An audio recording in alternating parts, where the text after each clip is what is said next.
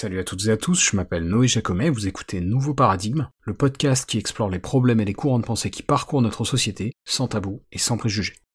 Alors quelques infos avant de commencer, je sais ça fait des mois et des mois que je vous parle du bouquin d'Yasmine Mohamed que j'ai traduit, il devait sortir en mai, on est début juin, qu'est-ce que vous voulez que je vous dise? On est dans la dernière ligne droite. Euh, d'ailleurs, Yasmine m'a confirmé euh, récemment qu'elle était toujours euh, d'accord pour venir parler de son livre dans mon podcast. Donc voilà, sachez qu'il y aura aussi ça à écouter prochainement. Alors par contre, Yasmine parle pas français, hein, donc il y aura des, sous-titres sur YouTube, mais voilà, pas plus. Ce sera, ce sera la conversation sera en anglais, quoi. Et juste puisqu'on parle de ça, oubliez pas que c'est une maison d'édition québécoise qui édite la version française du livre. Donc je sais pas exactement encore comment la distribution en Europe se fera pour la version papier. Euh, je vous préciserai ça sans doute dans, l'interview d'Yasmine euh, euh, qui devrait paraître ce mois-ci a priori. Alors l'épisode d'aujourd'hui n'a pas le moindre rapport avec tout ça, puisqu'on va parler à nouveau de philosophie de l'esprit, spécialité donc qu'on avait déjà évoquée dans des épisodes précédents de Nouveaux Paradigmes, notamment l'épisode 26, le mystère de la conscience.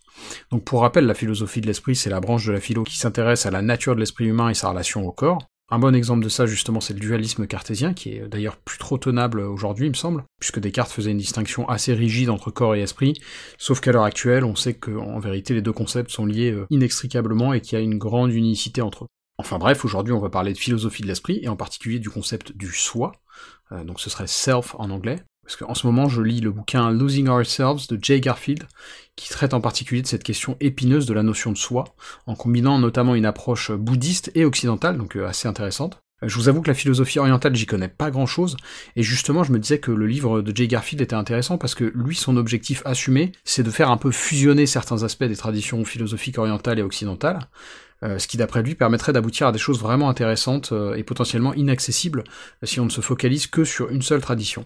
Donc rapidement, Jay Garfield, c'est un universitaire américain qui est né en 1955. Il enseigne notamment au Smith College, à Harvard et à l'université de Melbourne. Je sais pas comment il fait euh, au niveau géographique. Enfin bref, il a écrit euh, pas mal de bouquins, mais aujourd'hui on va donc se focaliser sur son dernier, qui comme je vous ai dit s'appelle Losing Ourselves, qu'on pourrait traduire par perdre notre soi. C'est pas terrible en français, mais de toute façon le terme anglais euh, self est assez dur à traduire dans ce contexte-là, je trouve. mais en réalité, ce qui est important, c'est surtout ce que recouvre le livre. et donc on va tout de suite attaquer. Une distinction que fait rapidement euh, Garfield dans Losing Ourselves, euh, c'est celle entre ce qu'il appelle le self, donc le concept de soi, ou de moi si vous préférez, et le concept de personne. Alors dit comme ça, la différence n'est pas bien évidente, mais en fait ce que Garfield veut dire, c'est qu'on ressent presque tous instinctivement la présence d'un soi dans notre expérience quotidienne, euh, un soi au sens d'une sorte d'entité sujet de notre expérience, mais en fait d'après Garfield, bah, il faut un peu se départir de cette notion de sujet, parce que le soi, il est aussi et avant tout objet. Alors dit comme ça, c'est un peu abscon, donc je vais tout de suite vous lire un premier extrait, traduit par mes soins, qui parle de cette dichotomie. C'est dans le chapitre 5, donc je cite. L'idée que la conscience présente toujours une structure sujet-objet, avec un sujet caractérisé par une sorte d'intériorité, par opposition à l'objet extérieur qui est en quelque sorte amené à la conscience dans cet espace intérieur, cette idée donc pourrait bien être un mirage de la conscience. C'est-à-dire qu'il pourrait s'agir d'un fantasme et non d'une vérité fondamentale.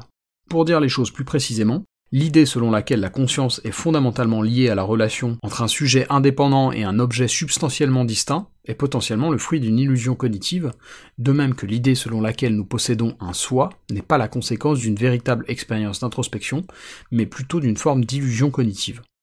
Alors voilà donc pour cette première distinction, que je trouve intéressante, parce qu'elle met bien en exergue ce dont parle Jay Garfield. Effectivement, on a tous cette impression euh, dans notre expérience quotidienne que notre conscience est sujet de notre expérience mais en réalité, notre conscience étant au moins en partie le fruit d'un ensemble d'événements causaux globaux, eh bien, la conscience est forcément aussi en partie objet. Alors ça paraît encore euh, pas très clair, je pense, mais vous allez voir qu'au fur et à mesure qu'on va avancer, ça va le devenir de plus en plus. Et cela dit, euh, au-delà de ça, il y a une parenthèse que, que, je voudrais faire qui me semble importante, c'est que ce que je trouve très intéressant dans ce bouquin aussi, c'est le but de l'auteur en fait. À savoir que Garfield, il cherche à atteindre une forme d'altruisme par le biais de ce propos. Et là, on parle d'altruisme au sens presque étymologique du terme, parce que l'altruisme à la base, c'est un désintérêt pour soi-même, et une forme de sensibilité et de bienveillance accrue à l'égard d'autrui. Et je trouve ça intéressant parce que du coup, le bouquin de Garfield fait en fait une sorte de jonction entre éthique et philosophie de l'esprit, puisqu'il s'appuie sur une interprétation, euh, comme on l'a vu, mixte de la notion de soi, pour nous pousser à nous départir d'une illusion qui, d'après lui, nous conduit souvent à une fierté, voire même à une rancœur mal placée. Et en ce sens d'ailleurs, ça rejoint complètement mon dernier épisode sur le libre arbitre, et les messages sont assez similaires. Mais donc juste avant de poursuivre, en termes de référence, il y en a évidemment plein et les notes du bouquin sont très riches, euh, mais il y a quand même deux philosophes en particulier sur lesquels Garfield s'appuie beaucoup. Le premier, c'est un penseur bouddhiste indien du 7e siècle qui s'appelle Chandrakirti. Alors je connaissais pas du tout, mais ça a l'air très intéressant. Euh, et le second, c'est un philosophe écossais plus connu en Occident, euh, et dont je vous ai déjà parlé, David Hume. Et je voulais vous lire un extrait du bouquin de Garfield qui explique ça parce que je trouve la démarche vraiment intéressante. C'est dans la préface, je cite. Les idées que je vais développer sont inspirées par mon engagement de longue date auprès de deux philosophes, l'un indien et l'autre écossais, Chandrakirti et David Hume. Chandrakirti était un érudit bouddhiste et un partisan de l'école de la voie du milieu, de la tradition bouddhiste appelée Mahayana. Il se distinguait par le fait qu'il défendait à la fois la réalité tangible du monde qui nous entoure, mais aussi l'idée que, malgré, ou plus exactement à cause de cette réalité tangible, notre existence et celle des objets qui nous entourent est avant tout liée à nos conventions, et que ces objets dépendent de la manière dont nous pensons et dont nous nous exprimons. Chandrakirti postulait que même si nous nous prenons parfois pour des entités qui existent indépendamment de ces conventions, il ne s'agit que d'une simple illusion. Pour lui, au contraire, ces pratiques conventionnelles sont ce qui fait de nous des personnes. Tout cela peut sembler un peu incohérent et même mystique, mais au fur et à mesure que nous poursuivrons notre enquête, la plausibilité de ces distinctions, et je l'espère leur justesse, apparaîtront. Donc là on en revient à la distinction que j'évoquais dans l'intro entre le soi et la personne.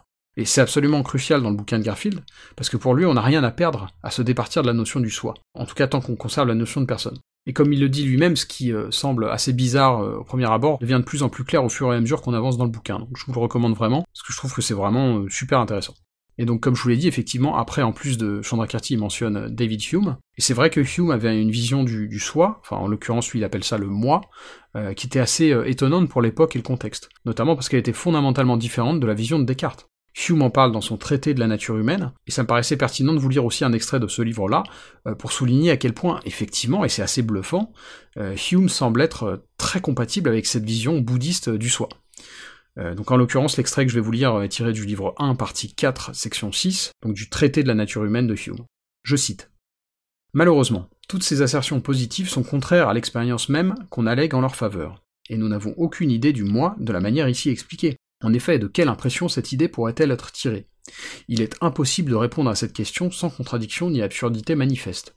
Et pourtant, c'est une question à laquelle il faut nécessairement répondre si nous voulons que l'idée du moi passe pour claire et intelligible. Il faut bien qu'il y ait quelque impression qui donne naissance à toute idée réelle. Mais le moi n'est pas une impression, mais au contraire ce à quoi sont supposées se rattacher nos différentes impressions et idées. Si une impression donne naissance à l'idée du moi, cette impression doit demeurer invariablement la même durant le cours entier de notre vie, puisque le moi est supposé exister de cette manière. Mais il n'existe aucune impression constante et invariable. Douleur et plaisir, chagrin et joie, passion et sensation se succèdent les uns aux autres, et ils n'existent jamais tous en même temps.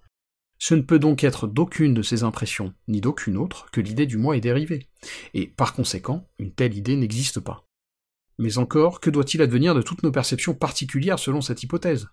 Elles sont toutes différentes, discernables et séparables les unes des autres, elles peuvent être considérées séparément, et elles peuvent exister séparément, et n'ont besoin de rien pour soutenir leur existence. De quelle manière appartiennent-elles donc au moi, et comment lui sont-elles connectées? Pour ma part, quand j'entre le plus intimement dans ce que j'appelle moi-même, je bute toujours sur quelque perception particulière ou sur une autre, de chaud ou de froid, de lumière ou d'ombre, d'amour ou de haine, de douleur ou de plaisir, je ne peux jamais à aucun moment me saisir moi-même sans une perception. Et jamais je ne puis observer autre chose que la perception. Quand mes perceptions sont supprimées pour un temps, comme par un sommeil profond, aussi longtemps que je suis sans conscience de moi-même, on peut vraiment dire que je n'existe pas. Et si toutes mes perceptions étaient supprimées par la mort, et que je ne puisse ni penser, ni sentir, ni voir, ni aimer, ni haïr, après la dissolution de mon corps, je serais entièrement annihilé et je ne conçois pas ce qu'il faudrait de plus pour faire de moi une parfaite non-entité. Si quelqu'un, à partir d'une réflexion sérieuse et sans préjugés, pense qu'il a une notion différente de lui-même, je dois avouer que je ne puis raisonner plus longtemps avec lui. Tout ce que je peux lui accorder, c'est qu'il peut avoir raison aussi bien que moi, et que nous différons essentiellement sur ce point. Il peut peut-être percevoir quelque chose de simple et de continu, qu'il appelle lui-même, mais je suis certain qu'il n'existe pas un tel principe en moi. Donc là, on voit très bien la négation chère à Garfield du concept du soi, et ça peut avoir l'air ésotérique encore une fois, mais de mon point de vue, c'est vraiment important. Parce que là, il me semble qu'il y a quelque chose à creuser de la même manière qu'il y a quelque chose à creuser sur le libre arbitre. Et puis en outre, cet extrême fait aussi réfléchir à une autre idée, avec laquelle a priori j'ai beaucoup de mal, qui est d'ailleurs euh, assez célèbre. Vous savez, c'est cette expérience de pensée euh, attribuée apparemment à tort à George Berkeley, moi je, pensais que c'était vraiment de lui, euh, qui pose la question suivante. Si un arbre s'effondre dans la forêt mais qu'il n'y a personne autour pour l'entendre, est-ce que cet arbre fait du bruit? Et moi j'ai toujours été instinctivement de l'avis très cartésien que oui, euh, un arbre qui tombe dans la forêt, ça fait du bruit même s'il y a personne autour. Mais au regard de l'extrait que je viens de vous lire, et même plus largement de ce qu'on a évoqué plus tôt, bah, je pense que euh, je comprends mieux cette expérience de pensée. Ce que révèlent Hume et Chandrakirti, c'est qu'on perçoit le monde à travers tout un ensemble sensoriel et aussi conventionnel, mais que ça veut pas forcément dire que ce qu'on perçoit est parfaitement fidèle à la nature véritable de la réalité. Et je trouve que le lien avec l'expérience de pensée que je vous ai lu est particulièrement visible, notamment par rapport à ce que Hume dit sur la mort et même aussi sur le sommeil. Effectivement, durant notre sommeil, notre expérience subjective change complètement. Et même dans une certaine mesure, on pourrait dire qu'elle disparaît. Alors il y a tout un sujet euh, des rêves, mais enfin ça c'est une énorme digression qu'on va pas aborder aujourd'hui. Mais même au-delà du sommeil, et pour en revenir au livre de Jay Garfield, il y a aussi euh, des moments durant l'éveil où on n'est plus sous l'emprise de ce que lui considère comme l'illusion du soi. Et ces moments peuvent être extrêmement gratifiants. Et les exemples de ça, ils sont multiples. Ceux sur lesquels Garfield se focalise sont liés à ce qu'il appelle un, virtuose. Et en fait, par là, il désigne les actes qui sont faits par des gens experts dans un domaine, par exemple l'artisanat, l'artistique ou même sportif, euh, dans lesquels, une fois qu'on a atteint euh, un certain niveau, on entreprend les actions d'une façon quasi instinctive, ou en tout cas sans avoir besoin d'une planification ou d'une réflexion antérieure. Et alors je sais pas pour vous, mais pour moi ça se manifeste par exemple quand je joue de la musique. Effectivement, certaines choses qui me semblaient difficiles à un moment donné de mon apprentissage euh, sont totalement limpides aujourd'hui, et j'ai même pas besoin de préméditer quoi que ce soit pour faire telle ou telle succession de gestes ou de mouvements. Ils s'enchaînent naturellement, sans fioriture, euh, sans parasite. Euh, et cet état, c'est ce que en psychologie on appelle flow, parfois flux en français. Là encore, la traduction est pas, pas parfaite. Mais si je vous lis les quelques lignes d'intro de la page Wikipédia, vous allez voir qu'on est exactement là-dedans. Euh, puisque en psychologie, il s'agit, je cite, d'un état mental atteint par une personne lorsqu'elle est complètement plongée dans une activité et qu'elle se trouve dans un état maximal de concentration, de plein engagement et de satisfaction dans son accomplissement. Fondamentalement, le flow se caractérise par l'absorption totale d'une personne par son occupation. Et donc pour Garfield, eh bien ça c'est typiquement un exemple de situation dans laquelle l'illusion du soi, euh, elle disparaît. On est absolument happé par notre activité et notre expérience subjective, sans forcément qu'on s'en rende compte d'ailleurs, change radicalement. Alors moi j'ai donné l'exemple de la musique parce que c'est dans ce domaine-là que j'ai le plus facilement accès à ces sensations, mais ça peut être euh, dans plein d'autres domaines en réalité. Et si vous avez déjà ressenti ça, je pense que vous serez d'accord avec moi sur le fait que bah, c'est assez euh, agréable en fait. Cela dit, par rapport au flow, je pense qu'il y a une, composante active essentielle. C'est-à-dire que je suis pas sûr qu'on puisse ressentir ça en regardant euh, un film par exemple, ou même simplement en écoutant de la musique. Je pense que l'aspect psychomoteur joue un rôle important, et qu'il est à dissocier d'une potentielle expérience où le soi disparaîtrait mais où on serait plus passif. En tout cas, euh, je trouve que ces considérations sont vraiment, vraiment intéressantes parce que, effectivement, les moments où on accède au flow euh, sont des moments souvent assez agréables, en tout cas de mon expérience, et la corrélation entre la disparition du soi et une forme de bonheur manifeste me semble intéressante à creuser. Alors au final, les réflexions que je vous amène là, elles sont euh, peut-être très basiques hein, pour quiconque s'est déjà penché sur ces sujets. Encore une fois, gardez bien en tête que la philosophie de l'esprit, c'est pas une branche de la philo qui m'est très familière, et alors la philo orientale encore moins. Hein. Donc voilà, gardez ça à l'esprit, je découvre ça en même temps que vous, mais euh, je trouvais ça vraiment intéressant, et c'est pour ça que je voulais partager ces réflexions dans l'épisode d'aujourd'hui. Mais comme d'habitude, il est tout à fait possible que j'ai mal saisi certaines notions, ou bien que mon opinion même dessus évolue. Euh, mais malgré ça, je trouvais ça intéressant de partager ces, euh, quelques remarques préliminaires avec vous. Et d'ailleurs, aucun doute sur le fait qu'on reviendra euh, sur ces sujets dans de prochains épisodes, parce que je trouve ça vraiment passionnant. idéalement, ce serait même d'ailleurs en présence de quelqu'un de, plus compétent que moi, parce que, comme je vous le dis, hein, je, découvre. Donc ce serait idéal d'avoir un invité pour ça. En tout cas, j'aurais grand plaisir à revenir là-dessus. Et donc d'ici là, prenez soin de vous, et à bientôt dans Nouveau Paradigme.